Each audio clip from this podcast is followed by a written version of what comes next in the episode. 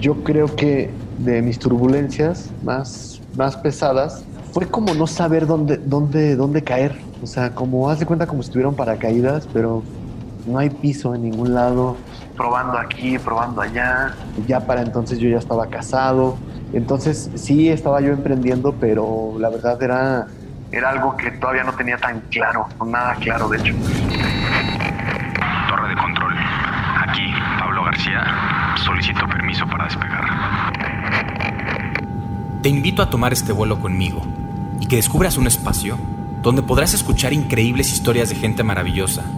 Buscaré tocar tu corazón a través de las experiencias que han llevado a nuestros invitados a volar muy alto, tocar la cima y convivir con eso que nuestra sociedad llama éxito. Pero también, durante el viaje hablaremos con ellos de los vuelos turbulentos que los han hecho sentir el dolor y el fracaso. Al final de cada trayecto quisiera preguntarte, ¿a qué te invita la turbulencia que la vida te presenta? Tripulación, listos para el despegue.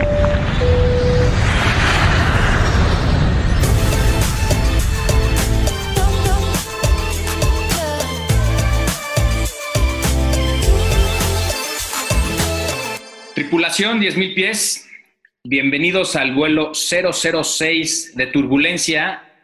El día de hoy estamos volando, estamos viajando, despegando con un artista que me gustaría platicarles quién es y para eso voy a leer su semblanza. Es, es todo un personaje, es fabuloso y vamos a entrar en calor con su semblanza para que lo conozcan un poquito más. Algunos seguramente ya lo conocen y bueno, empezamos. Va a estar en primera persona, ¿no? Me gusta, es, es, es, un tema más personal, si me permiten leerla como está. Mi nombre es Paulo Villagrán. Nací en la Ciudad de México en 1978. Primero, estudié artes plásticas en Bellas Artes y posteriormente terminé la carrera de diseño gráfico. Actualmente soy conferencista, artista gráfico, muralista y profesor. Radico en la ciudad de Querétaro y tengo mi estudio en un conocido centro de diseño que tiene por nombre La Jabonera ubicado justo en el centro histórico de Querétaro. Para mí, seguir creando es permanecer divirtiéndome. Veo mi vida hoy y me maravilla darme cuenta que logré hacer de un hobby una forma de vida. Desde que tengo uso de razón me ha gustado dibujar, nunca lo dejé de hacer, hasta que un día descubrí que deseaba lanzarme al vuelo por mí mismo. Y hoy, parado en ese terreno, puedo decir lo gratificante que es conseguirlo, poder vivir de lo que hago y sentirme realizado con ello sin importar las dificultades enfrentadas. Cuando pienso en mi objetivo al crear, solo sé que en mi mente y corazón viven una necesidad de buscar nuevos conceptos, fijarme nuevas metas e imaginar hasta dónde puedo llegar. El resto es divertirme y crecer como ilustrador. Cada reto enfrentando me sirve para ser mejor o simplemente ser creativo en cada proyecto. Es un proceso diferente, son aventuras diferentes y únicas. Como artista he descubierto que la ilustración cabe en cualquier espacio y que la creación es un juego permanente de ideas que encuentra inspiración en todo, de la música, del arte, de la convivencia, de la observación, de vivir. He realizado proyectos para marcas como Coca-Cola, Telcel, Sony Music, Panamex, Crayola, Grupo Bimbo, Palacio de Hierro, Grupo Posadas, Huawei, Universal Pictures, Mr. Sushi y Café Tacuba, entre otros. Además, Paulo ha participado en diferentes exposiciones y reconocimientos a lo largo de estos años. Además de impartir talleres y conferencias como ilustrador profesional, ha realizado servicios gráficos y artísticos en un amplio criterio de proyectos. Creación de personajes, carteles, etiquetas, empaques, intervenciones artísticas, murales, videojuegos, moda, portadas, animación, entre otros. Bienvenido a este, a este vuelo, Pablo. Qué gran semblanza. Qué gran presentación, oye. sí será la mía, dije, oye, te, estaba escuchando, te estaba escuchando y dije, oye, no. No, no, no.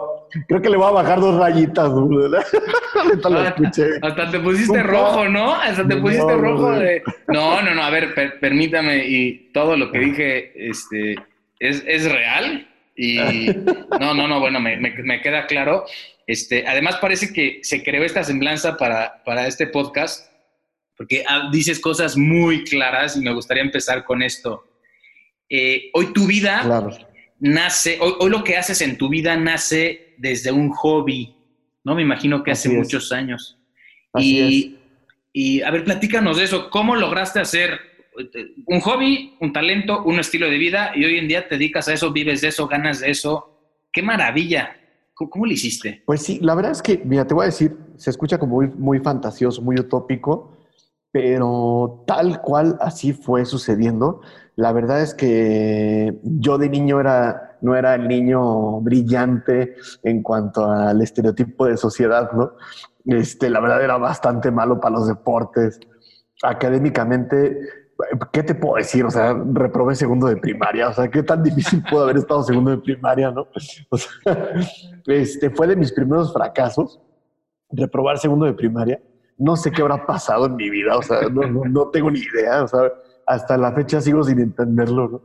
Y este, y la verdad, pues como te comentaba, en los deportes eh, era pésimo, malísimo. Siempre que yo jugaba fútbol o algo que me invitaban los amigos, todos, haz de cuenta que me cuidaban. O sea, y hasta después me di cuenta que era como raro, porque me, imagínate cómo me veían jugar, que decían, Paulo es de chocolate, te han cuidado. Imagínate que, que jugaba como tarado. Que, decía, pues, ¿cómo ¿Pero eres de la misma edad? ¿Eres de la misma edad?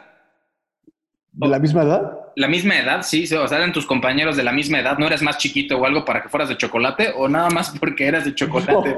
No sé, o sea, no, no, no sé, o sea, siempre fue algo muy notorio eso en primaria, sobre todo, que yo iba a jugar y ahora de cuenta que se, me, se metía Mr. Bean a jugar y así, Pablo de chocolate, ten cuidado.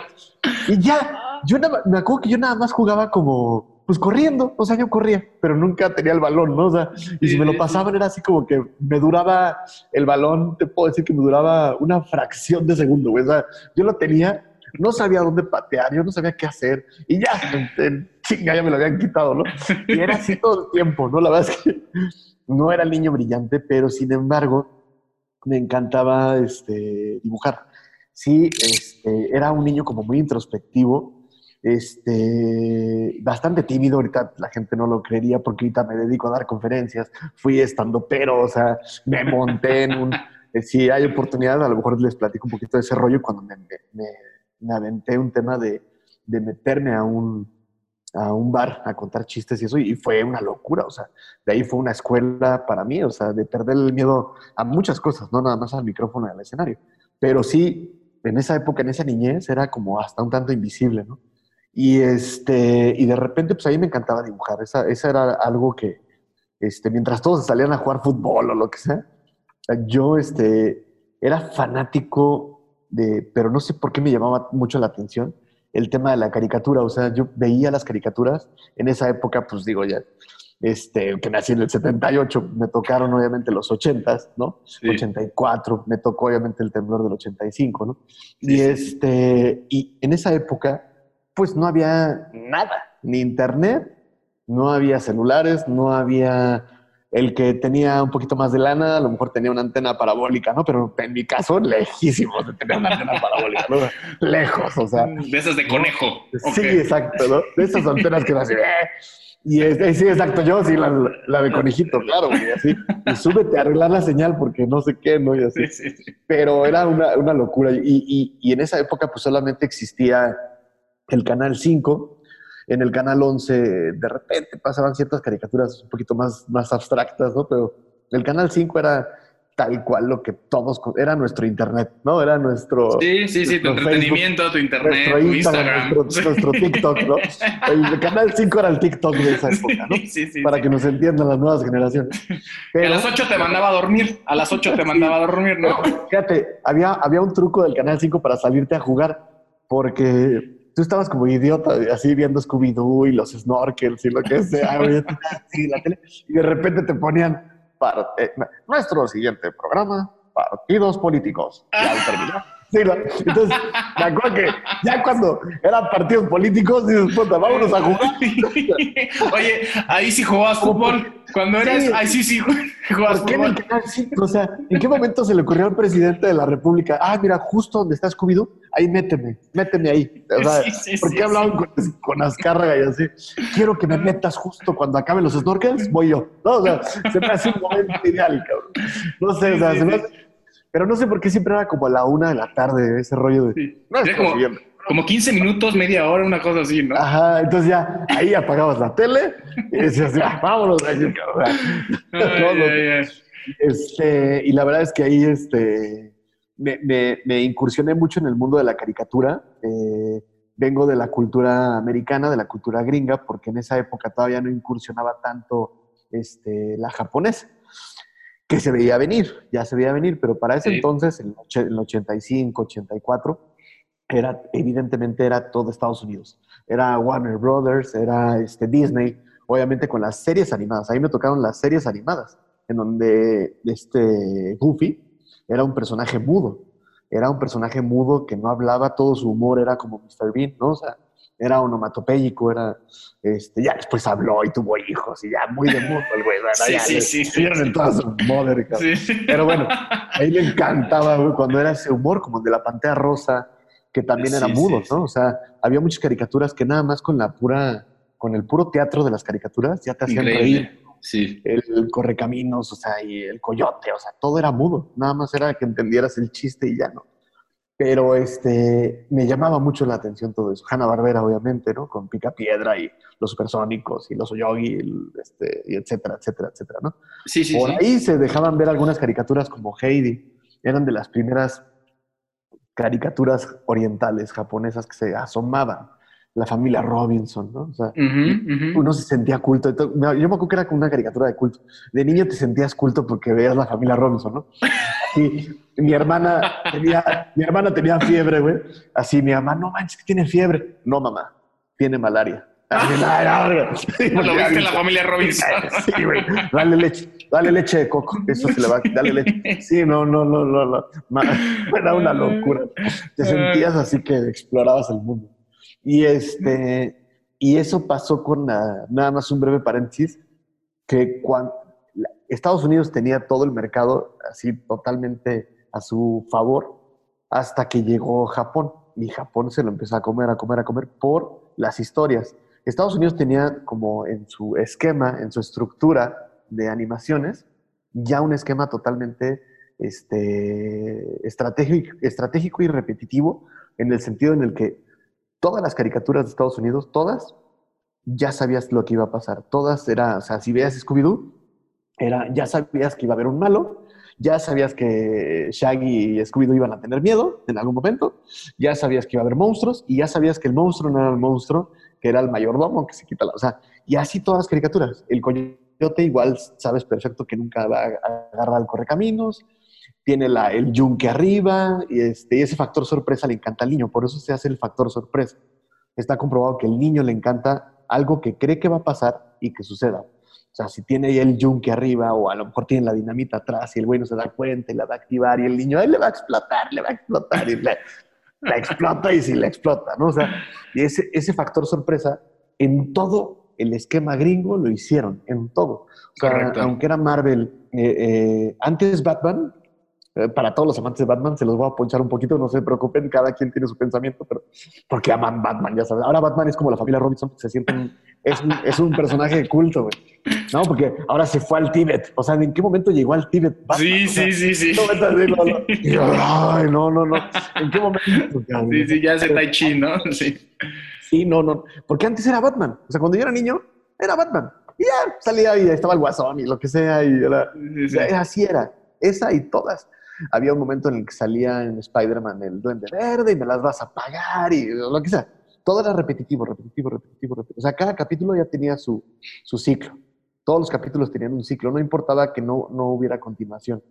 Y de repente llega Heidi, que es una novela para niños. O sea, ahora resulta que sí continúa un capítulo y otro. O sea, esa era la gran diferencia de Japón cuando de repente nos meten novelas a los niños y llorando ahí con Remy como idiotas. ¡Qué locura! Qué, fenómeno! Heidi y Remy, qué fenómeno. Sí, sí, o sea, mi mamá, ¿qué haces, idiota? ¿Por qué estás llorando? Ay, no, va a ver a su abuelo.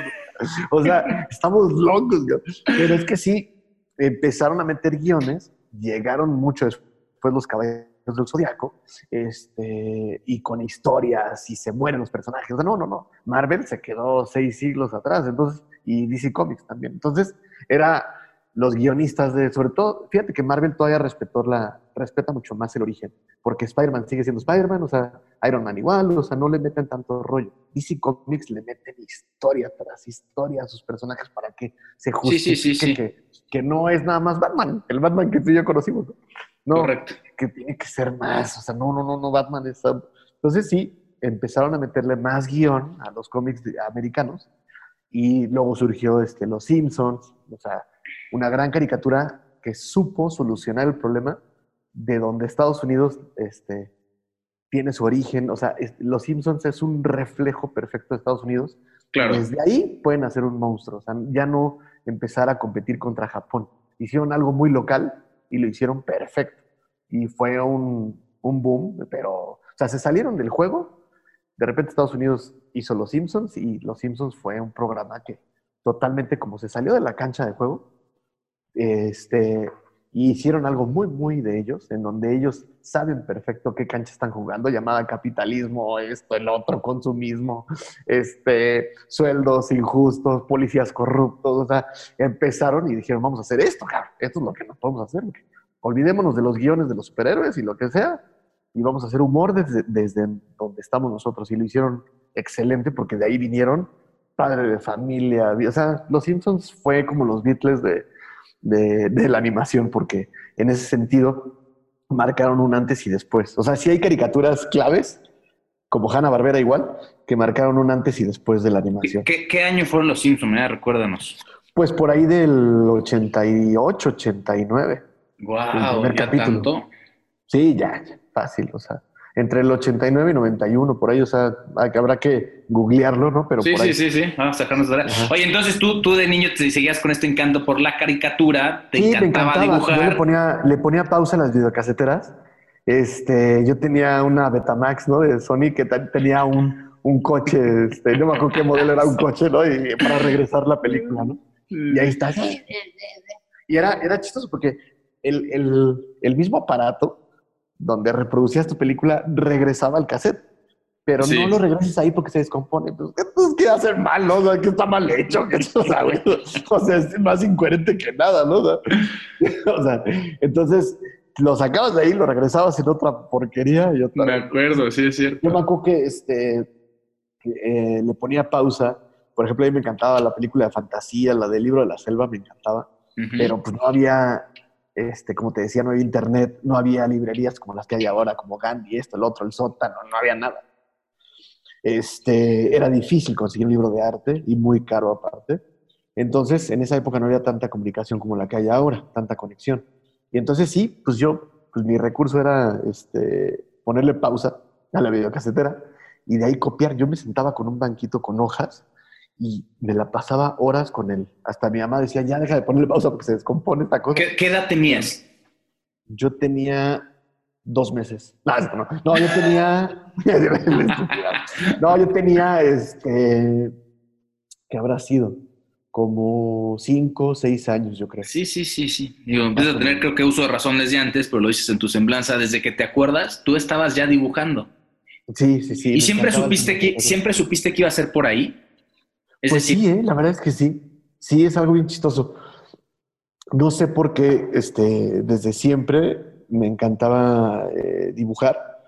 Este, y claro, eh, obviamente, pues primero nací muchísimo en el tema de la caricatura. Fue totalmente mi, mi motor al principio, totalmente. Ya después pude mudarme cuando estudié artes plásticas un poco, pude mudarme a un tema más artístico y lograr otros, otros retos y lograr otros estilos y empezar a mudarme y a, crecer como ilustrador o como artista. Pero sí, en un... Dime, dime, dime, dime. Pero sí, en un principio, pues sí, la verdad es que la caricatura era lo que me llamaba mucho la atención. Tengo mis influencias muy marcadas, ¿no? Muy, muy marcadas y las sé perfecto, ¿no? ¿Cuáles son mis influencias? Es, seguramente es Warner, que me encantaba. Sí. Y, este, y, este Jim Davis con, la, con Garfield. ¿No? Que me tocaba, no me tocó verlo animado, me tocó verlo impreso, yo tenía los libritos y todo, no existía la animación de Garfield. Y me fascinaba Garfield, o sea, el humor. Ya cuando, fíjate, cuando salió la caricatura animada, se me ponchó totalmente, porque no me lo imaginaba ni con esa voz, ni nada, ¿no? O sea, ni con ese ritmo, ni siquiera. yo me lo imaginaba súper diferente cuando lo leía, ¿no? Pero este, era fanático de Garfield. Tenía mi Trapper Keeper, ¿te acuerdas de las Trapper Keeper? era una no, horrible, güey. Me estoy dando un balcón de terror, cabrón, ¿no? Pero bueno, eran, eran unas carpetas espantosas. Esa sí yo no me acuerdo. ¿eh? No, no, sí, no, tengo 42 años.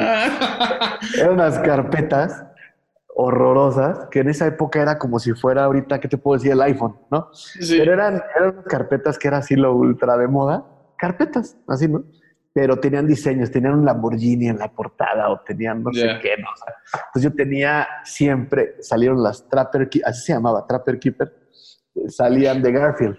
Entonces había muchísimas de Garfield, ¿no? Entonces, este, yo tenía una que cuando la pude tener, me acuerdo que no, no me acuerdo si se la pedía a Santa Claus, no a quién, pero tenía una Trapper Keeper, Este, y así, así crecí con el tema de la, de la caricatura y luego, pues obviamente, fui mudando, mudando hasta de repente encontrar estos caminos, cabrón. Ya, ya. No, me encanta. Tú eres de las pocas personas que existen, yo creo, en el mundo que desde sus cuatro, cinco, seis años identifican dónde está su don, su talento y por ahí se van, y por ahí se van y llegan a hacer cosas extraordinarias. Ahora, cuéntanos un poquito ya a nivel, eh, digamos, profesionista. ¿Estudiaste artes plásticas? Luego terminaste diseño gráfico, ¿lo cuentas? Y, empiezas, cuéntanos en qué momento empiezas a despegar, digamos, a nivel profesional, como profesionista, como artista, ¿no? Quizás, quizás, te consolidaste quizás después o antes ya eras un artista consolidado. Eh, de, qué tamaño era tu avión? Había gente que platicamos y decían, puta, cuando yo despegué era un avión de, cartón. El otro día me decía un amigo que puso un motor de podadora ahí medio volaba. Cuéntanos de ti, de ese Paulo que era 18, 20, 21, 17. ¿Qué edad tenías cuando empezaste a volar tú solo? Hace 10 minutos. no, he empezado. sí, no, todavía he empezado.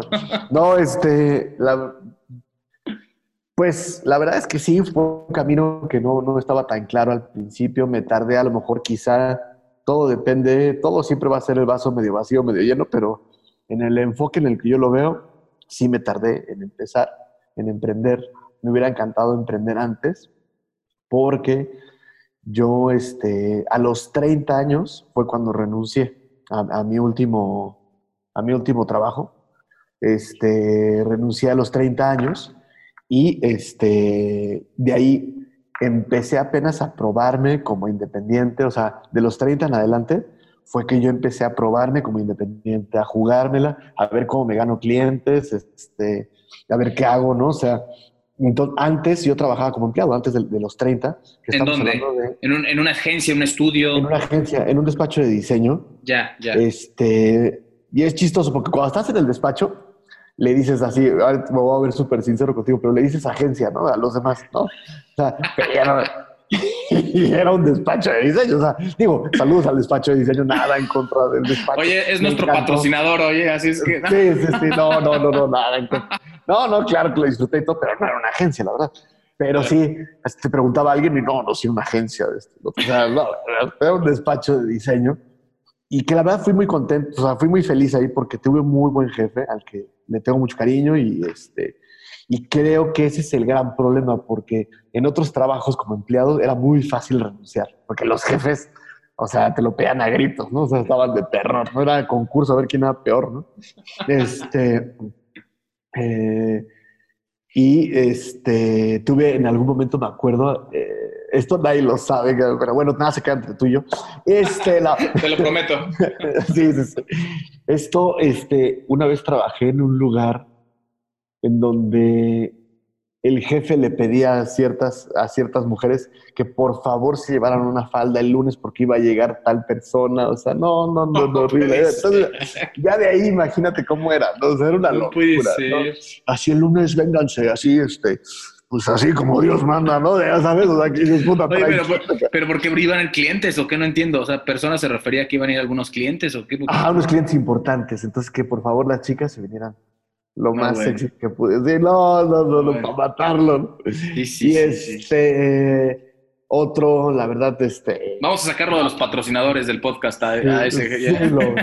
hasta que llegué a este lugar y también mi, último jefe la, tuvo muy fácil porque tenía una competencia desastrosa. Entonces, pero de todas maneras, fue muy buen jefe. O sea, respetaba mi chamba, la reconocía, este yo trataba de renunciar, que eso lo he dicho hasta en conferencias, tengo una conferencia en TED Talk, ¿no? Que traté de renunciar y todo, y es que, ¿sabes qué? Me voy a ir porque, no, Paulo, no puedes renunciar. Tú eres un pilar para esta empresa. Y no sé qué, y te voy a subir. Es que la voz de tu jefe era la voz de Dios, ¿no? Sí, en sí, esa sí, época lo escuchas como, ay, no, no manches, mi jefe me reconoció. ¿verdad? No, no, no. Hace cuenta que bajó del Olimpo y puta, ¿Te acuerdas de la película de Hércules? No, Hércules, tienes que ser. De, no, no. Entonces me subió el sueldo, ¿no? Te voy a subir el sueldo. Y no, 5%, ¿no? no, no, me lo subió bien. Me acuerdo que ganaba, ¿qué? Para esa época, ganaba como 15 y me Bien, subió a 19. O sea, bien. para esa época era bastante bien. Y era un Sí, sueldo alto, ¿eh? O sea, Sí, creo. En el, en el tema de diseño gráfico, creo que hasta la fecha sigue siendo un sueldo alto. 19. Yo creo que hoy es un sueldo alto. Depende qué despacho y qué agencia, pero yo creo que es un sueldo alto, ¿eh? Claro, Sí, claro. sí, sí. Y entonces a tus 30 Bien. dices, dices gracias, aunque, aunque seas Dios del Olimpo, gracias, eh, renunciaste y empezaste a, a- a Ahí trazar empecé- tu vuelo. Exacto, ahí, ahí empecé a trazar el vuelo, este, sin saber a dónde iba. Fíjate, eso fue en el, estamos hablando del 2009.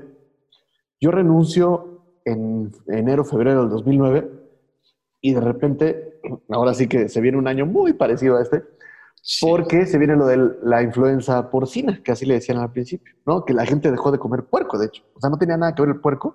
Y, el, o sea, y los restauranteros y todo, todos los que veían carnitas y todo, ser quebrados. O sea, quebrados. O sea, era real. La gente le tenía pánico a comer puerco a ese grado. Y ahorita vivimos con, con la influenza y con los sin ninguna bronca, la verdad. Sea, Pero en esa época era lo peor. Este, entonces, me acuerdo que yo renuncio y yo así bien emprendedor, así, ¿no? O sea, yo así me sentía como, como esas caricaturas así de Goofy, ahorita que hablaste de la- del avión. Hay una caricatura animada de Goofy que va a volar, va a volar, que dice, va, pues, ahorita me preparo porque viene el mejor año, cabrón. Eso es todo. Vámonos con todo, Pablo. A creer en ti, no sé qué. Sí, sí. Pinche re- pinche resortera gigante así. Y, vámonos y al precipicio, porque de repente se viene la crisis, una de las crisis más fuertes en este país, ¿no? O sea, En el mundo, sí, sí, sí. la, la influenza y esto, y los negocios cerrados, nadie queriendo gastar. O sea, ¿quién iba a querer gastar en un emprendedor que, ay, fíjate que yo hago logotipos y hago caricaturas? ¿Quién me iba a pelar? O sea, tú sabes quién. Es que soy Paulo Villagrán, pues me vale madre. Sí, sí, sí, sí. Entonces, era una locura de que sí, se vino mucha incertidumbre y de repente encontré este, un espacio eh, laboral en, la- en la- en el mundo editorial y, este, y empecé a trabajar en el mundo editorial. O sea, al, al menos me ayudó mucho para poder como revolotear, ¿no? Un poquito en el aire, ¿no? Me ayudó un poquito a, a irme la creyendo poco a poco, como Paulo Villagrán, como que sí se puede, todavía no como artista, pero sí como algo que dices, bueno, este ya le salió pies y cabeza, pues creo que sí puede caminar este, este motorcito, pero muy a nivel de, o sea, como con flotadores económicos, porque sí ganaba muy, muy, muy justo, este, pero fíjate que eso, eso se vuelve como, quiero explicarlo de una manera, porque a muchos les pasa esto, dentro de una zona de confort, tú te puedes consumir, no nada más la zona de confort te estaciona, sino te puedes llegar a consumir. ¿Por qué? Porque la zona de confort se vuelve cíclica. ¿Qué pasa con una zona de confort? Haz de cuenta que lo que sucede es que como ya tienes trabajo, es como un círculo vicioso en donde no te puedes salir. ¿Por qué? Porque tienes, entras en la mañana a trabajar, después tienes todo lo que tienes que hacer de chamba, sales a comer, regresas, haces más chamba, sales, ya estás cansado y de repente quieres una vida social, o sea, trabajar, trabajar afuera de la oficina se vuelve más pesado por si quieres trabajar algo, el tema social, esto, el otro, o sea, tienes planes de trabajo y otra vez llega el siguiente día y otra vez se repite un ciclo que no te deja salir de la zona de confort. En ese, en ese sentido, yo ya estaba atrapado en el mundo editorial porque como yo ya ganaba dinero y de repente sientes que es como que tu único camino, porque como te pagan, este, dices, no, ya, aquí me quedo porque me están pagando. O sea, te vuelves como un, este, un, prostituto del, del diseño, ¿no? Porque dices, ya me están pagando ya no me voy a salir de aquí. O sea, me pagan, no me salgo, me pagan, no me salgo, me pagan, no me salgo. ¿Cuánto tiempo estuviste así? Este, 20 años. Y, no, no, estuve, no, estuve como yo, como, ¿qué habrá sido, hijo? Quizá un año y cacho. O sea, sí me duró bastante la, la idiotez mental para, no, no, no, no, no, sé si es mucho, porque ¿qué te hizo darte cuenta o, de dar el siguiente paso? De, Sí, ahí, ahí se volvió que de repente yo ya tenía mucho trabajo. El mundo editorial, tristemente, es un mundo muy castigado para el, trabajo de los ilustradores porque los tabuladores son muy bajos. Por una portada de libro, y te estoy hablando de, un, de una portada de Gabriel García Márquez, o sea, de Juan Villoro, o sea, una portada de libro este, te están pagando, en esa época eran como 1.800 pesos, 2.000 pesos, o sea. No te creo. Una porquería, o sea. Qué mal pagado está. Muy mal pagado, exageradamente mal pagado. Y si te va muy bien, ya te pagan 7.000 la portada, cuando debería de valer entre 25 y 35 o 40 mil pesos.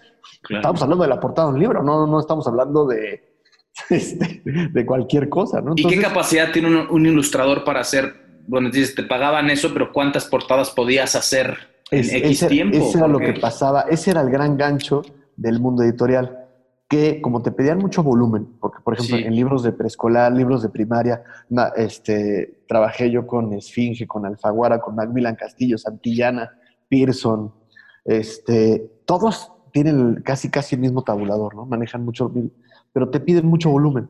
Te dicen, oye, ¿sabes qué, Pablo? Te voy a mandar la lista y la lista es la lista, ¿no? O sea, sí. más larga que la, la que te puede dar Sofi para el súper. No, no, no, esto, así es lista, ¿no? Este, dos niños jugando a la pelota, tres niños acariciando a un león, y no sé qué, no sé qué, bla, bla, bla, o sea, aparte, así otra viñeta y no sé qué, así, y de repente te dicen, tienes un mes para hacerlas.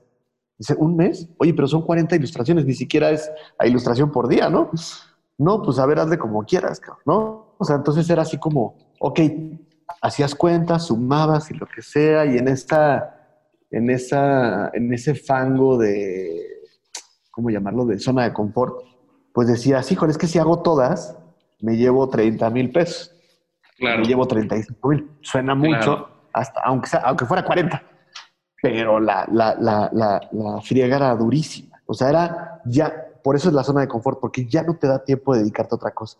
Esos son los círculos en donde hay que tener mucho cuidado no meterse, porque como yo ya tenía mucho trabajo, ya estás cansado, tienes mucha chamba y te pagan por ello, la chamba te consume la zona de confort. O sea, uno piensa que entre más trabajes es mejor.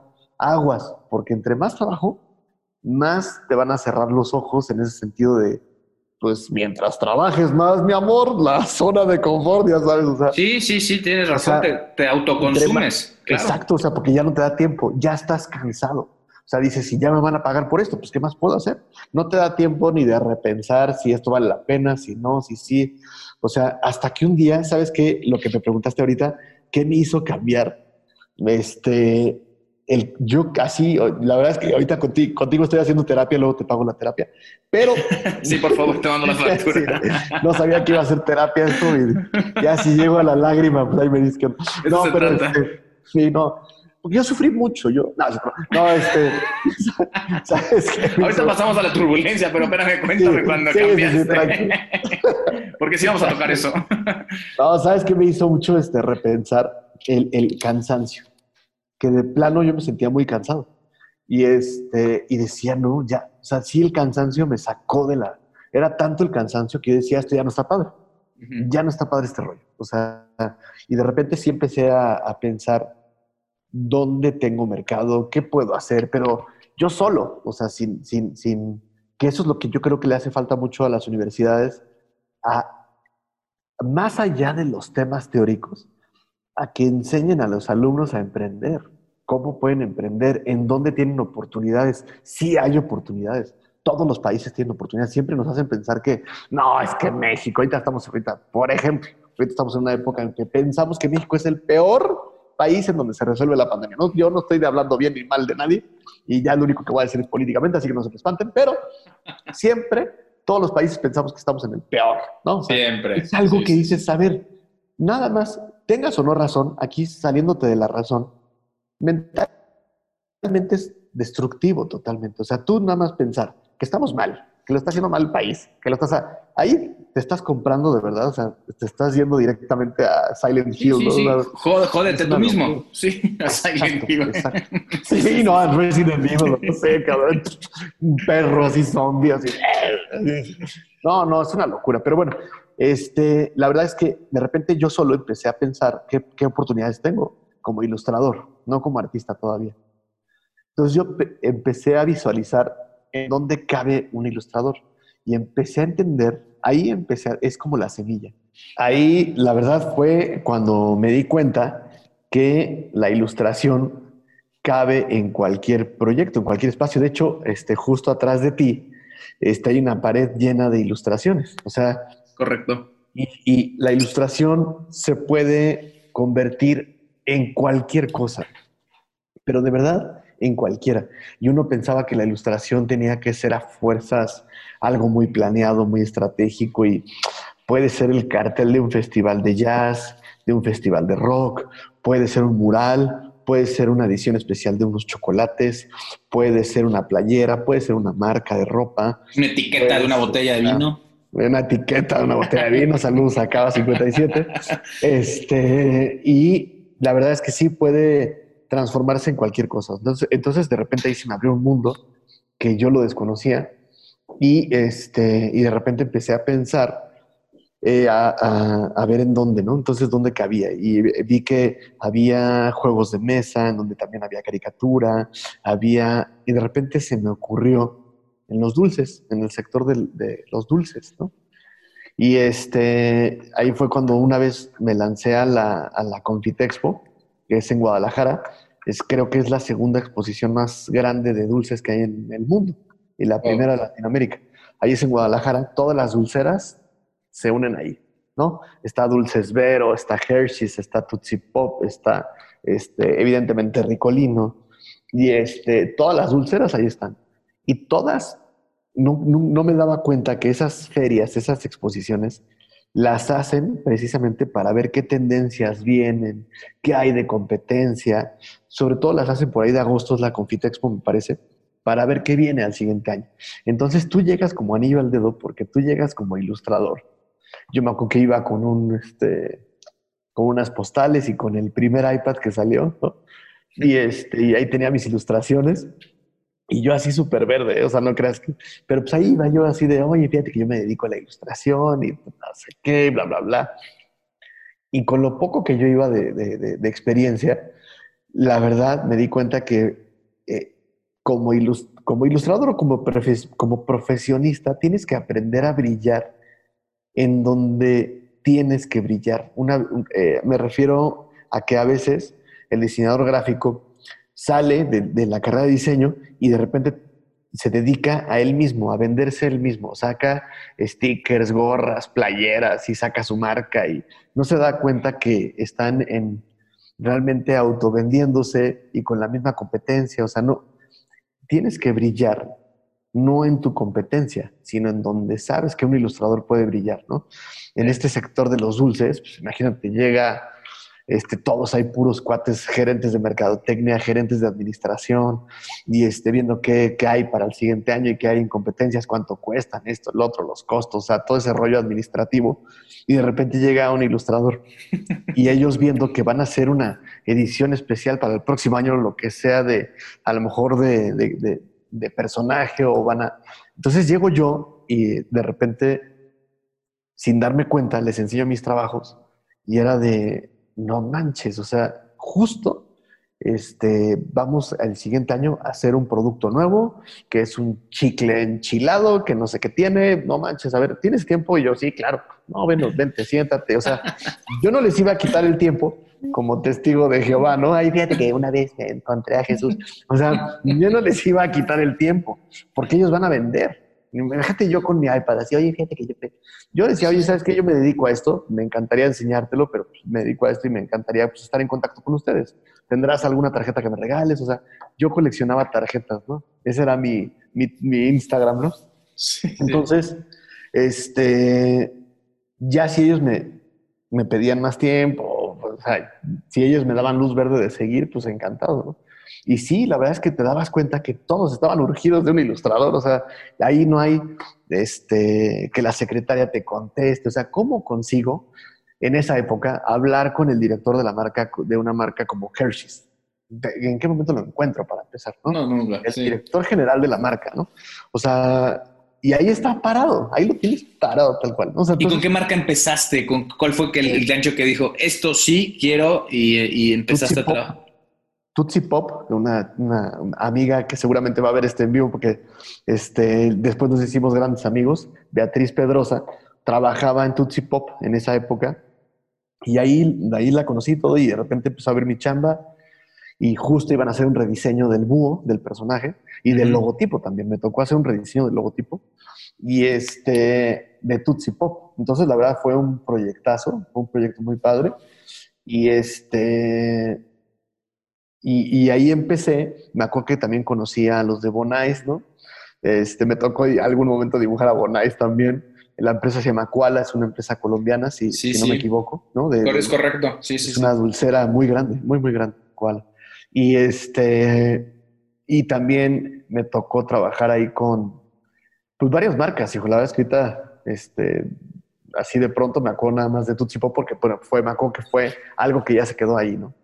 Y de ahí, ya, ahí ya volabas, ya, ya ahí volabas. Ya volaba porque ya pagaban diferente. O sea, sí el empaque sí paga más que, que la editorial, ¿no? O sea, este, sí es más redituable. Sí hay este, un poquito más de justicia, ¿no? Este, en cuanto a la chamba y en cuanto al proceso artístico y la remuneración, ¿no? Entonces ahí empecé a trabajar y este, empezaron a salir otro tipo de alas, o sea, y este, y me fui como que un poquito de boca en boca. Y esta, esta chica que se llama Beatriz Pedrosa, después ella se sale de, de, de Tutsi Pop y se va a Crayola. Entonces yo, gracias a ella, fue que entré a Crayola y de repente empecé a entrar a Crayola con el pie derecho. Adrián Romero, que es el director de marca, le encantó mi trabajo y empecé a trabajar y así empezamos, empezamos, hasta que de plano Adrián un día me dijo, ¿sabes qué? Vamos a sacar, fue como mi primer gran vuelo, ¿no? Mi primer gran proyecto. Este, vamos a sacar un juguete de Crayola, pero edición especial Paulo Villagrán. Wow. Entonces, este, fue la primer, de las primeras ocasiones en donde yo veía ya mi firma, ¿no? o sea, fue un momento en el que ya veía ya ahora sí una trascendencia, ¿no? Fue como que, ahora sí te, fue un escalón, ¿no? ¿Te consolidas ahí como artista en un, Todavía no, todavía no. Ah. Como profesionista, como ilustrador, como... Pero ya viendo que hay un nombre por ahí, ¿no? O sea, ya después cuando fue este terreno donde ya empecé a jugar más como artista, fue hasta un momento que fui a Colombia, ya mucho más para acá, o sea, estamos hablando del, sigas, yo creo que por ahí del 2015, más o menos, en ese año debió haber sido. Y ahí fue que yo creo que del 2015 a la fecha fue que yo pude ya ahora sí como que trascender ese terreno y decir, soy artista gráfico, ¿no? O sea, porque como lo digo en la conferencia de TED, estamos en un país que no se puede decir que eres artista. O sea, porque si eres, si yo digo que soy, o sea, tú me dices artista a mí y todo el entorno de repente, no, Paulo es un súper artista, es un... Pero si yo me digo artista, no seas payaso, ¿no? O sea, o sí es algo que está raro, porque fíjate que yo cuando fui allá a Colombia, me pasó que había unos ingleses, había gente de otros países, y te lo juro que todos se presentaban como artistas, ¿no? Todos eran así de, ah, no, yo soy artista gráfico y no sé qué, y bla, bla, bla. Yo era el único tarado que no decía que era artista, ¿no? O sea, tú, Paula, que te diga, ay, pues es que soy ilustrador, ¿no? Hay un complejo ahí de que Quizás. si tú le preguntas a un, a un, cardiólogo a qué se dedica, pues te va a decir, ay, sí, soy cardiólogo, soy el director, no sé qué, soy no sé qué, soy abogado y tengo un despacho de abogados, soy no sé qué, soy arquitecto, o sea... ¿Y hasta la fecha, hasta la fecha no contestas artista? Yo, yo te presento como artista. Claro, no, no, no. Te digo que gracias a ese viaje ya. fue que abrí los ojos y que dije, a ver, cambia tu discurso y firma como artista y empecé a tener otra visión, la verdad. Dije, vivo de esto, hago muchas cuestiones artísticas, hago trabajos, hago, hago murales, hago cuadros, hago lo que sea, obras, y, vivo de esto, ¿no? Sobre todo vivo de esto a diario. Y no puedo decir artista, ¿no? O sea, porque no, porque se ve payaso, o sea, ya sabes, es una jalada y que la verdad tienes que rebasar como muchas cosas, ¿no? Entonces, la verdad es que sí, este, fue tardío que entendí esa parte como de firma, que fue muy padre trascender de, de ilustrador artista. ¿Cuál es la diferencia? Que el ilustrador te resuelve problemas de ilustración tal cual, así como lo estás escuchando, porque de repente llega un cuate que dice, oye, ¿sabes qué? Es que fíjate que voy a abrir una veterinaria, necesito un perrito y un gato para el logotipo, y él le vale mi estilo, él lo que quiere es resolver el problema de ilustración. Oye, voy a abrir una tienda de alitas, entonces necesito la cabeza de un toro y, o sea, necesito un toro, o sea, no te lo está pidiendo por ti, te lo está pidiendo porque quiere él un, un rollo de que nada más quiere cualquier toro en su logo, ¿no? En el momento en el que ya te conviertes una firma, sobre todo una firma, que me pasó con el proyecto este que te comentaba de Crayola, era que ya a mí me empezaban a buscar por mí. O sea, claro, compran tu estilo, pagan por tu estilo, por tu técnica, por tu... ¿Sabes qué? Quiero a Paulo Villagrán en esto, quiero a Pablo Villagrán en, la, en mi botella, ¿no? Quiero a Pablo Villagrán aquí, o sea, ya no es un rollo de ilustración, no quiero que me resuelvas un problema de ilustración, quiero lo que tú haces, cabrón. O sea, y eso es muy padre cuando trasciendes de, ilustrador a firma. Es padrísimo porque ya son clientes que te admiran, son clientes que te reconocen. O sea, es, un, es una, la verdad es, es, una etapa muy padre que sí fue madurando poco a poco y que sí fue creciendo, a, a, lo mejor de una manera accidental porque yo no lo planeé así, pero es muy padre como que irte dando cuenta. Yo creo que lo, importante siempre es darte cuenta qué escalones también subes. O sea, así como te das cuenta también dónde la riegas y qué hiciste mal, ¿no? Que eso es importante porque si no, no subes. Creo que es importante siempre también reconocer cuando sí subiste un escalón. O sea, cuando dices, dices ok, esto sí es otro nivel, vamos para arriba. Porque eso te ayuda mucho a, seguir, a seguir, a seguir, a seguir, a seguir. Te genera seguridad y confianza, ¿no? Sí, totalmente. Totalmente. Y este, y sí decirme conferencista, y sí decirme tal, y sí, o sea, sí, ¿no? O sea, este, porque de repente como que te rebasan los proyectos y tú sigues diciéndote algo que es más chico. O sea, ya expusiste en tal lugar, ya fuiste a no sé dónde, ya ganaste premios, ya te invitó TED Talk para dar una conferencia. Y ya te conocen. ya, ya te conocen, tienes más de 40 mil seguidores, o sea, ya te conocen, ya este, trabajaste con Universal, o sea, muchas cosas que dices y te sigues diciendo ilustrador, o sea, dices, ya, la gente, o sea, créeme que la gente te está viendo muy diferente a lo que tú te ves, ¿no? Y eso es algo que, lo que te decía, tienes que reconocerte siempre en dónde estás parado y cuánto te falta también, ¿no? O sea, porque eso te ayuda mucho a, ir creciendo, ir madurando y así. Pero sí, definitivamente no fue nada planeado, fue algo que de repente fue sucediendo y yo creo que siempre estuvo como las ganas de, trascender, de volar, pero y, empezar a hacer cosas. O sea, simplemente yo creo que lo más importante es hacer, o sea, así de sencillo, hacer, ¿no? Que de repente dices, híjole, no sé por qué, qué me está pasando y no sé qué, bla, bla, bla. A ver, haz algo. O sea, así de fácil. Tienes que hacer algo. O sea, en este momento en el que estás parado, así tengas esto, tengas no sé qué, no tengas trabajo, no tengas oportunidades, no tengas hasta una deuda, ¿no? Porque a veces las deudas te consumen y en este momento en el que estás parado, puedes empezar a cambiar. O sea, empieza a hacer cosas para que cambien. ¿Qué puedo hacer? ¿No? O sea, por eso en la conferencia que tengo hablaba mucho de la autoestima, porque a veces no te das cuenta que de repente yo veo a mucha gente que no tiene pasiones, que gente, por lo que hablaba de la locura y el cuerdo, ¿no? Comparando un cuerdo con el loco, el, el, el cuerdo, pues trabaja, come, hace pipí, popó, se casa, tiene hijos, lo que sea, ¿no? Pero el cuerdo carece de sueños, carece de pasiones, o sea, trabaja porque tiene que trabajar, gana dinero porque tiene que ganar dinero. Eh, se la pasa bien, pero realmente no tiene pasiones. Hay gente que yo veo, porque muchos conferencistas dicen, sigue tu pasión, y que no, no, pero hay gente que ni, ni, tiene, cabrón. Y más en este año, yo creo que fue un año ponchapasiones, ¿no? O sea, un, año gris. Sí, no, el año negro, que ojalá fuera gris, ¿no? Entonces sí fue un año que de verdad empezó a ponchar así globos de pasiones, ¿Por qué? ¿Qué pasa con el tema de la pasión? O sea, yo conozco a gente que no tiene pasiones, o sea, que no le, no le mueve nada. Va a un concierto y a lo mejor, como lo decía en la conferencia, fue al de Coldplay y se prendieron las pulseras.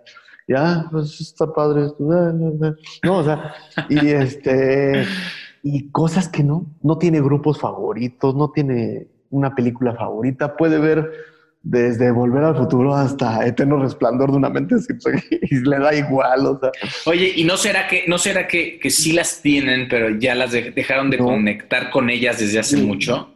Mi conclusión es que la gente que no tiene pasión, pues generalmente carece de autoestima. O sea, ya eso es algo que estaba leyendo un artículo que uno piensa que, lo que nos diferencia de los animales es el uso de la razón. Y hay un artículo en donde se comprueba que hay muchos animales que utilizan la razón a otro nivel, a un nivel animal, pero sí razonan. O sea, eso de decir que los, humanos razonamos y los, y los perros no, estaba leyendo en ese artículo que es una mentira porque sí hay un esquema de raciocinio, pero la gran diferencia era la pasión. O sea que realmente lo que nos diferencia un poco de los animales. Entonces está triste que hay muchas personas que viven como animales, ¿no? Y, este, y esa parte de la pasión siempre va conectada con tu autoestima. Cuando tú, sí, neta, sí te valoras, te quieres, te, o sea, sí traes un rollo de que, güey, yo, la neta, sí siento que valgo esto, sabes que te empiezas a merecer esto, sabes que te mereces un buen libro, un concierto de música y empiezas a disfrutar mucho más. O sea, sí viene un tema lejos de técnicas de ilustración, de curva de aprendizaje. O sea, sí hay de repente volcanes que hay que destapar y que hay gente que se la pasa como volcanes apagados, que pueden tener mucho talento, que pueden haber sido escritores, directores, actores, esto, el otro, futbolistas, lo que sea, algo que les hubiera encantado y trabajan en la imprenta de su papá, ¿no? O sea, y trabajan ahí en el despacho de su papá porque, pues, ¿qué hago?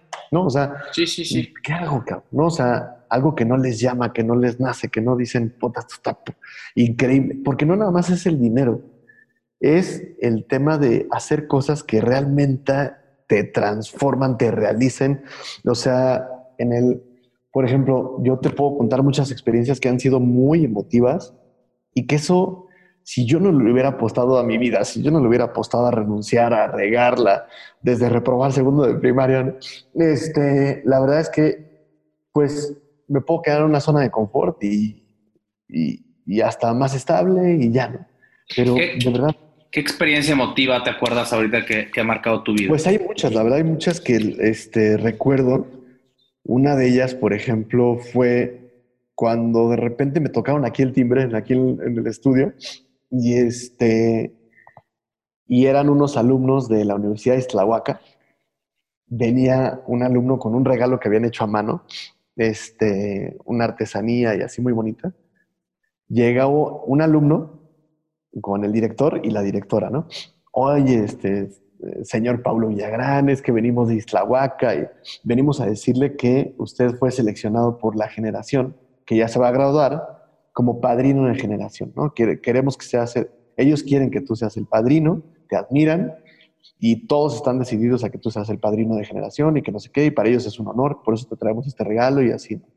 O sea, vinieron hasta acá y fue una grata sorpresa y de repente pues fui a este evento, oye, investigué cuántos alumnos eran para hacerles un regalo a cada uno de los alumnos, les hice una serigrafía con su sobre y todo y les llevé 40 serigrafías y este, pero en el momento en el que llegué al, al, lugar, este, nunca me imaginé esta, esta, pues esta ceremonia tan honrada, o sea, con, tan, ¿cómo te puedo decir? Como, como que sí, yo pensaba que era de una importancia y cuando llegué, vi que realmente, no, no, no, para ellos el que yo fuera padrino era mucho más importante de lo que yo pensaba. Había un podio, estaba el rector de la universidad y arriba estaba este eh, padrino de generación, mi nombre en grande, ¿no? Este, Paulo Villagrán, no sé qué tanto. Yo sentado al centro y el rector hablando de mí, de mi trayectoria y no sé qué, Paulo Villagrán para nosotros es un honor que estés aquí, este, los alumnos están encantados de esto, el otro, quieren escucharte y así, ¿no? Se les dijo unas palabras y en eso el momento más emotivo fue que de repente llegaron con una placa, pero estaba, estaba cubierta, ¿no? Estaba, este, todavía no se develaba la placa. Llegaron como con una mesita que tenía ahí la placa y una, este, una tela que la estaba cubriendo, ¿no? Entonces todos los alumnos ahí alrededor mío, el rector me dice, Pablo, pues llegó un momento de que, en el que tienes que develar la, la, placa y pues muchas gracias por estar aquí, para nosotros es un honor, o sea, mucho rollo, ¿no? Que se decía, no, bueno, ¿no? Y en eso pues develo la placa, quito la, la, la tela y una de las frases que yo decía en mis conferencias, tal cual así, entre comillas, Paulo Villagrán, este 2016, y esa placa está ahí colgada, ¿no? Como padrino de generación, ¿no? Entonces, la verdad, y todos aplaudiéndome, no, no, no, o sea, la piel así se me hacía chinita, o sea, decías, no, no, no, no. Y este, son momentos que, que solo los puede llevar la pasión, ya sabes, o sea, no es ni siquiera que me vea yo como, ahora sí, como Pablo Coelho, me quiero verme así, pero sí son experiencias, sí, no, no, no me quiero ir, pero sí son experiencias reales sí existen, sí hay, sí hay algo que dices, está padrísimo poder vivir esto y que construye muchísimo, que te, que te, que te reafirma en donde estás parado. O sea, ese, ese tipo de experiencias. Y al final, al final, perdón que te interrumpa, también trabajas, no trabajas, te llegan y, y, te ayudan en tu autoestima y en, y en tu identidad, ¿no? Entonces, cuando recibes estas, digamos, algo tan, tan grato, estas gratificaciones o estos homenajes, etcétera, dices, ah, sí, voy bien, le sigo, ¿no? me conecta conmigo, le sigo, me te reafirma. Sí, valió la pena haber renunciado hace mucho, sí valió la pena...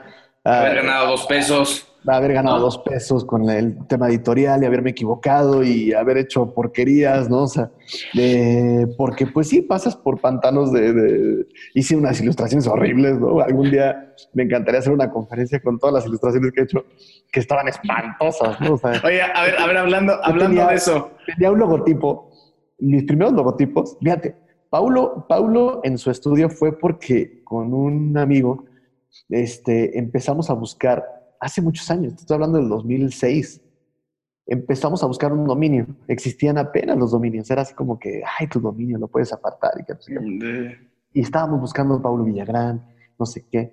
Y encontramos a Paulo en su estudio libre. Paulo en su estudio te late. Pues sí, pues para. yo quería como hacer mi página, pauloensuestudio.com. Y, este, y ahí empezó Pablo en su estudio. Entonces yo hice mi primer logotipo, espantoso, más feo que una guayabera fajada. Estaba horrible, ¿no?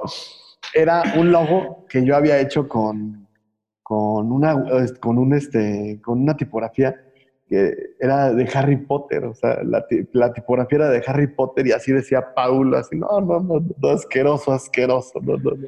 Estaba horrible el logotipo. Pero así empieza, así, para ese, para ese entonces y para ese presente, tú lo veías increíble. O sea, y así es, así es el momento. No puedes hacer cosas que sean, no puedes llegar a un terreno tan profesional de un salto.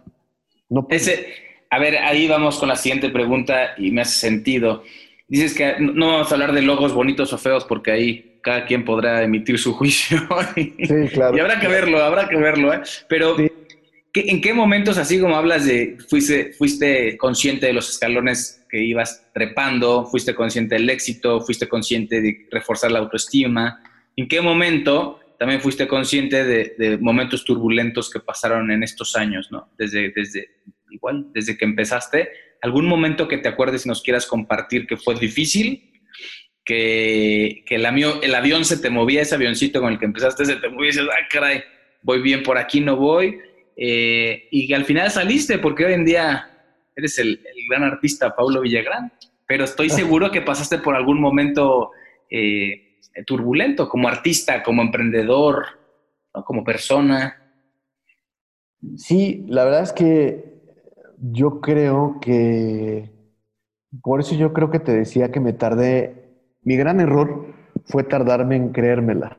Ya. Ese es, yo creo que ha sido un un error que es interesante reconocerlo, porque sí me tardé en creérmela. Eh, y uno cree que lo hace por humilde. No, lo haces por, por idiota. porque, porque la verdad no estás viendo que tienes un talentazo, ¿no? Y, este, y la verdad es que pues te dejas consumir por miedos, lo que sea. Pero al menos este, yo creo que de mis turbulencias más, más pesadas, o más, no pesadas, pero sí más difíciles, Sí. Fue como no saber dónde, dónde, dónde caer. O sea, como haz de cuenta como si estuvieran paracaídas, pero no hay piso en ningún lado, probando aquí, probando allá, a ver si lo de los dulces, pero no era algo que me realizaba. Este, tenía trabajo, pero no ganaba muy bien. Este, ya para entonces yo ya estaba casado. Este, entonces sí estaba yo emprendiendo, pero la verdad era, era algo que todavía no tenía tan claro, nada claro de hecho. Entonces, este, pues como que picaba en donde yo podía. Ese, yo creo que era mi, mi error como ilustrador, picar en cualquier lugar y, y de repente ganar de eso, sin estrategia, sin rumbo, sin ruta, y estar, yo creo que es un gran error de los diseñadores y los ilustradores, estar picando nada más donde, donde te dicen que sí, donde te dicen que sí hay chamba, y ahí estás picando así como botanitas en todos lados, así es como las charolas que pasan de los meseros, ¿no? Que agarras una, una botanita. y la- no, pero no tienes el buffet, no tienes el manjar, ¿no? O sea, no, no lo mereces, ¿no? O sea, nada más estás como que picando cositas, a ver si esto me late, si esto me late, si esto... me- Y este, yo creo que sí mi gran error fue ese, porque tuve muchos proyectos este, fallidos, tuve muchos proyectos que se quedaron en el closet, que se quedaron en el limbo, ni, ni me gustaban a mí, o sea, no me llamaba la atención. De repente hasta tuve que hacer ilustraciones en un tema de farmacéutica, o sea, ¿qué hace Pablo Villagrán en una farmacéutica? O sea, ¿no? Cosas en donde ya ni encajas, pero ya no sabes ni por dónde.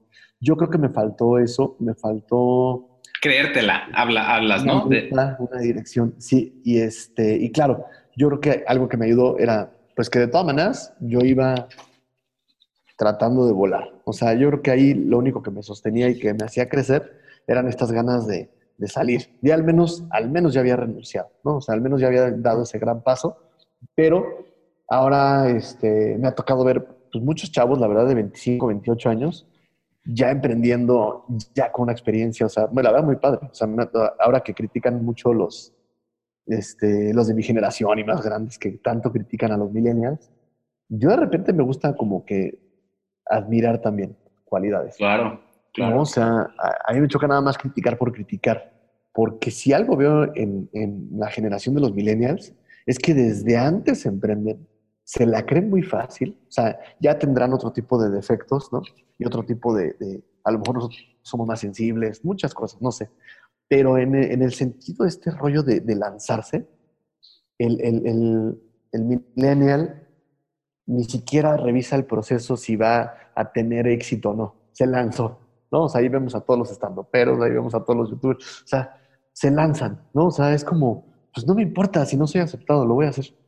Y eso es algo que yo creo que a lo mejor me hizo falta. Creo que es genera- generacional, porque ahí estamos como criticando a los millennials y yo vengo de una generación que no manches, conocemos a todos los psicólogos, o sea, perdón, pero todos los de 40, perdónenme, o sea, hemos ido a psicólogos, hacemos meditación de Deepak Chopra, güey, no sé qué, que si, que si maricondo y que la madre, o sea, tratamos de buscar columpios emocionales de donde sea. Sí, sí, sí, sí. Nos tocó otra época, una época en la que nuestros papás, la verdad, pues vivían otro ritmo, vivían a Sí, otro sí, ritmo, sí. ¿no? Entonces, sí, y, y- y tratabas de cumplir, bueno, se, se basaba en cumplir más el sueño del, del papá o la creencia que venía del abuelo, ¿no? ajá. Entonces trabajaba sobre somos, eso. genera- somos generaciones de psicólogos, o sea que, ¿por qué? Porque sí la generación de los 40 son generaciones que les cuesta creérselas, y es una generación que dice, híjole, yo, yo transmitiendo en vivo y, o sea, no esos payasos, o sea, no, no, no.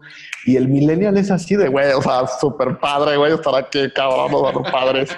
O sea, ¿Sabes qué pasa? Creo que el- el- las generaciones anteriores, digo, hay muchas características buenas, malas, sin juzgar, pero, pero estas generaciones, bueno, pasadas, se cuestionan después lo que el millennial, millennial se cuestiona a sus 20 quizás, ¿no? O sea, el millennial a sus Ajá. 21 de, de esta búsqueda de querer conectar consigo mismo, de Sí. encontrar su pasión. Sí, sí, sí. Pues de repente claro. ves a cuarentones, cincuentones o sesentones, ah, cabrón, ¿no? ¿Y, y en qué momento tuve familia o en qué momento te dediqué 30 años a este trabajo? O sea, yo creo que las preguntas llegan en algún momento de la vida. Lo que sí veo en los millennials y que en un, en un sentido positivo es que se atreven a cuestionarse antes. Entonces, por eso renuncian al trabajo también y quieren irse a viajar, que tiene sus pros y sus contras. Repito, y ahorita no vamos a hablar de eso, pero veo al, al millennial valiente en eso. ¿Sí? Y, y luego también cagado de miedo, pero, pero creo que lo veo ahí valiente, ¿no? Exacto, exacto. oye, Totalmente. Oye, mi querido Pablo, eh, estamos entrando eh, a, a los 10.000 pies de altura ha sido un viaje y un vuelo increíble contigo. Antes de, de, aterrizar, abróchate el cinturón, por favor, porque luego este piloto. Ok, sí, es como los pilotos. a mí me encanta que hacer un Los pilotos tienen, tienen dos características, los pilotos. Tienen que ser sexys, ¿no? Y tienen que tener flojera también. O sea, tienen como sueño. flojera? Tienen como sueño. No, ahí te va, mira. Tienen como sueño, pero tienen flojera. Eh, lo saluda el piloto eh, de la cabina, este Juan Pedro Begueris. Eh, estamos, a, estamos a 2.000 pies de altura.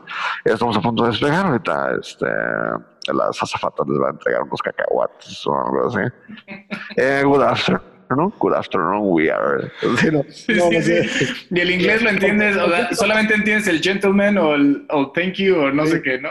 Puede haber tecnología en las, en las turbinas no sé qué, o sea, el avión. Los motores, sí, sí. Las bocinas del piloto, no. O sea, esas bocinas se tienen que escuchar. no, no pueden ser unas voces, no, no, no. La bocinita es así la de, la de cuando están haciendo los albañiles, así la construcción, que hay un recito que es un radio. La del Oxxo. esa misma bocina es la, de la, del, la del avión. O sea, no se escucha bien. Oye, güey, te voy a... Oye, te voy a pedir que, que yo, yo, bien emocionado edité mi intro del podcast y es hablando como si fuera un piloto, pero ya esa pinche intro la voy a tirar y te voy a pedir que tú la grabes por mí, por favor. no, no sé por qué te avisan. O sea, aparte es como un rollo de que pues si hay turbulencia, pues qué, ¿no? O sea, o sea ¿por qué te avisan? Este, eh, vamos a entrar a una, una, una, temporada de... Ahorita vamos a entrar a unas turbulencias, nada grave, van a sentir que el avión se, se está como dando en su madre, pero no se preocupen, no se preocupen, sí, sí están. Sí, o sea, güey, o sea entonces ¿qué? ¿Qué neta fue tan importante? Sí, sí, y la señora, y traes a la señora gritando al lado de ti, yo sé, yo sé. no, no, no. Pero bueno. Bueno, entrando a la zona de 10.000 pies, mi querido piloto, ¿no? Eh, con un poco de hueva, porque ahora vas a hacer tú las voces, por favor, de, este podcast. Dime, ¿alguna, ¿alguna aspiración que todavía traigas por ahí, un par de aspiraciones, o las que quieras que en tu vida?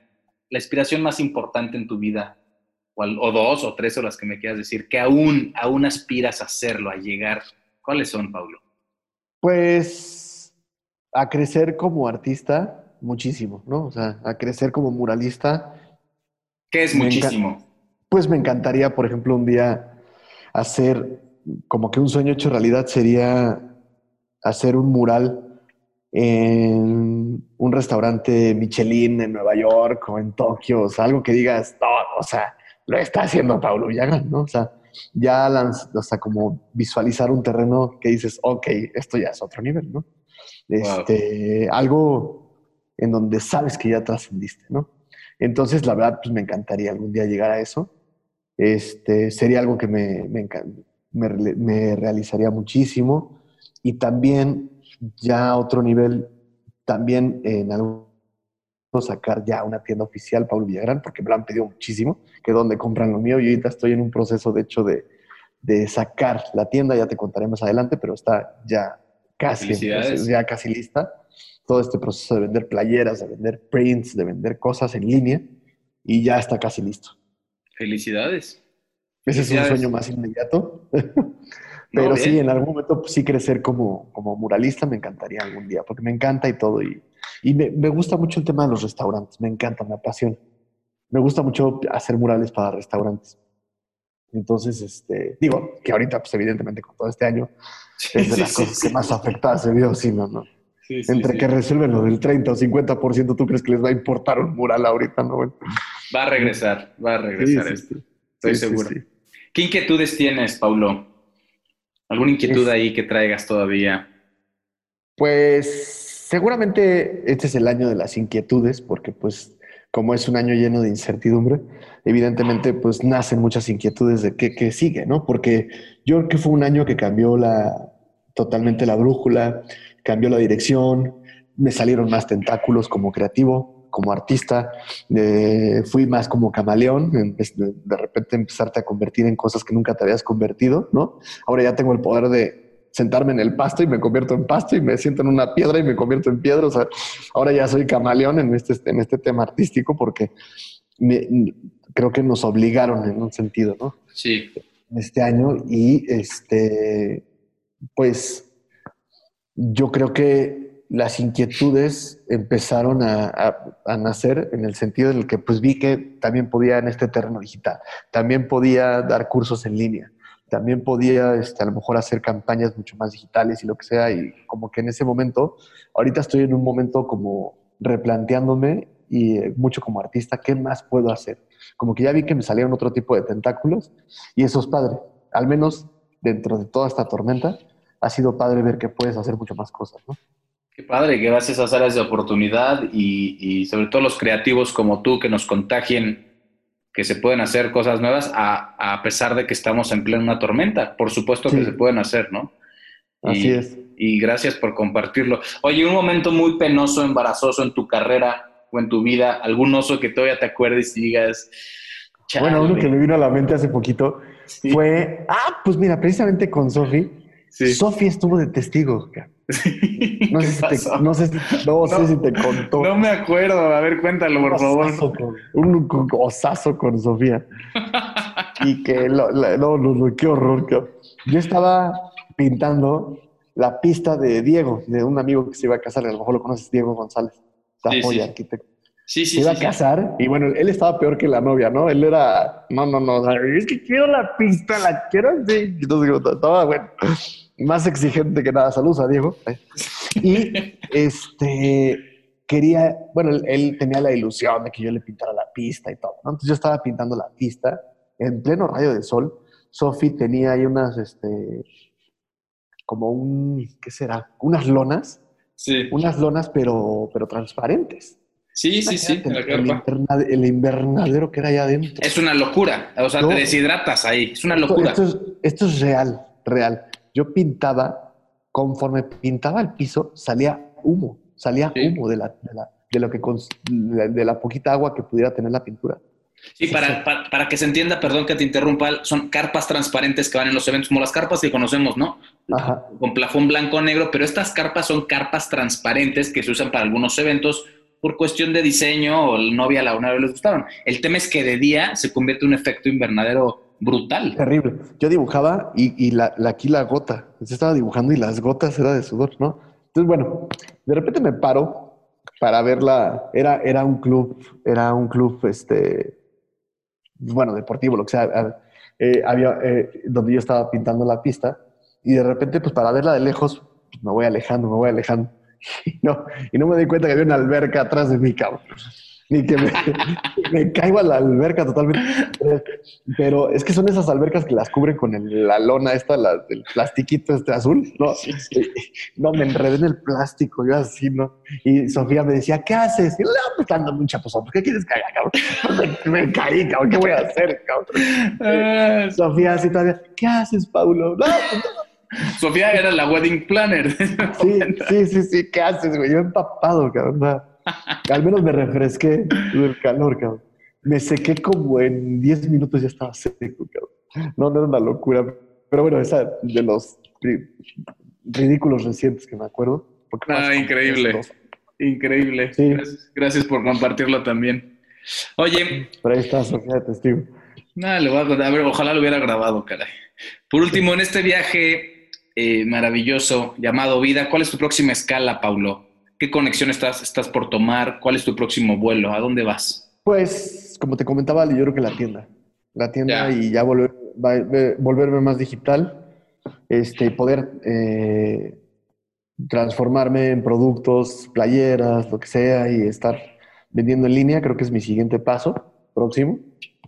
Este, y ahí espero ver qué, qué resultados tengo y obviamente crecer también, crecer como artista, como muralista y este, y, y, pues por lo pronto yo creo que ese es mi siguiente, mi siguiente destino, ¿no? Muy bien. Muchas gracias. ¿Te gustaría añadir algo más? Pues que me sigan en las redes, este, ¿Dónde te siguen? Sí. en Instagram y en Facebook como. Paulo en su estudio, Paulo en su estudio. Y este, ahí me pueden seguir.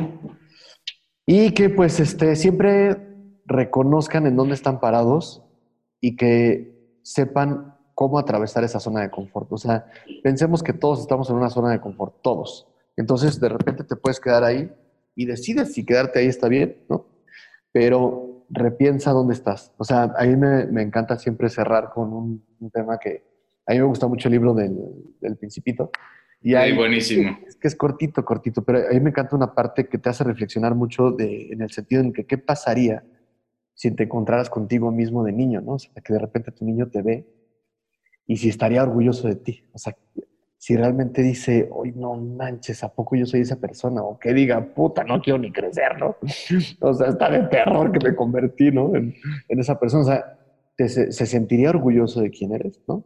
Entonces, eso, eso yo creo que siempre te ayuda a, reflexionar en dónde estás, a sacudirte en dónde estás. O sea, qué padre pensar que sí estaría orgulloso de quién eres ¿no?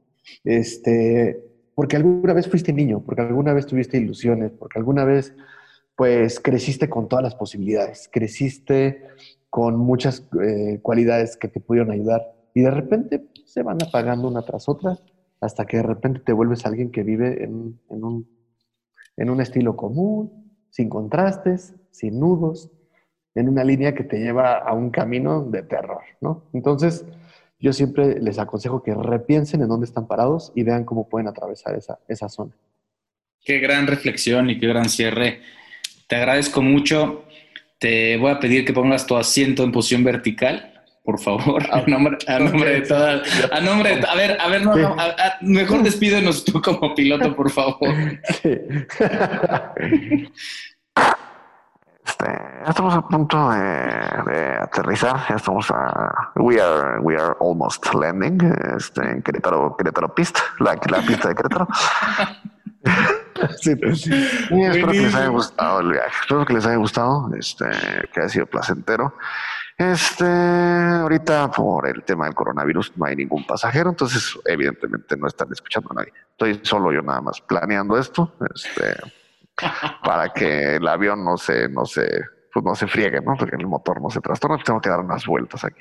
Muchas gracias, espero que la estén pasando bien. Gracias. Ah, pues querido Pablo, muchas gracias. Solo. Ok. Me encantó, me encantó, me encantó esta plática. Seguramente la gente lo va a disfrutar, eh, se va a inspirar, se va a entretener, va a quedar informada y, y aprender de ti. Gracias por compartir parte de tu vida, tus éxitos como artista, porque eres un artista hecho y derecho. Y como ser humano, gracias por abrir tu corazón y enseñarnos que el sabor de la vida es más allá de los logros. Y que, en, es. y que en las crisis hay, hay aprendizajes y que a pesar de lo que pase, siempre habrá un próximo vuelo por tomar. Sí, así sea la crisis que sea. Yo sé que hay de crisis a crisis, desde deudas hasta salud, y de repente dices, "Sí, no, ¿y ahora cómo agarro esto? No crean que yo tengo la vida resuelta ni nadie. Todos tenemos pantanos que cruzar, todos, todos, todos. O sea, es muy fácil hacer un juicio para tú sentirte bien dentro de tu crisis. O sea, está muy cómodo hacer un juicio de, ay, Paulo, pues porque le va bien. Yo, mi crisis es por mi crisis, no es por mí. No, ¿qué crees si es por ti? Desgraciadamente si es por ti. O sea, si vas al núcleo de las cosas, a la raíz, eres si encuentras un lugar muy cabrón que dices, en la torre. Si tengo una deuda, es por mí. Si tengo esto, es por mí. Si tengo esto de salud, pues ¿qué crees? También es por mí, caray. ¿No? O sea, si hay cosas que dices, chin, hijo". o sea, yo veía muy fácil el, el zapato del vecino, ¿no? Entonces, pues así es. Buenísimo, buenísimo, de verdad. Gracias otra vez y esto está para escucharse varias veces. Te mando un abrazo fuerte, espero, espero verte pronto ya sin este COVID Sí, rondando tren, por ahí. que se escucha el tren, sí. ¿Qué pasa el Eso tren aquí? sí. Ya sabes que aquí en la jabonera me siento como vaca enfrente del tren, pero bueno, ya, ya, ya pasó. Pero no, muchas gracias a ti, oye, gracias por invitarme y espero que algo, algún granito de arena podamos mover en la gente y que despierten, que no tengan miedo, que salgan, que me refiero que salgan en cuanto a la mentalidad. No puede ser que estemos estacionados mentalmente. Ahorita hay un estacionamiento, hay un pantano mental a nivel mundial. Y este, independientemente de la percepción que cada uno tenga de la pandemia, creo que no es, no es posible que todos pensemos igual. cada cabeza es un mundo, cada quien tiene su sentir, su reflexión, su pensamiento, lo que sea. Pero lo que es importante es estar bien de salud mental. O sea, no dejemos que esto caiga porque pues lo que sí podemos cambiar es nuestra mentalidad. No podemos cambiar ni, el, ni cuántos cubrebocas llegaron, ni si el precio del petróleo, que si esto, que, o sea, hay cosas que no están a nuestro alcance. Lo que sí está a nuestro alcance es lo que sí podemos cambiar. Tripulación, próximos a aterrizaje.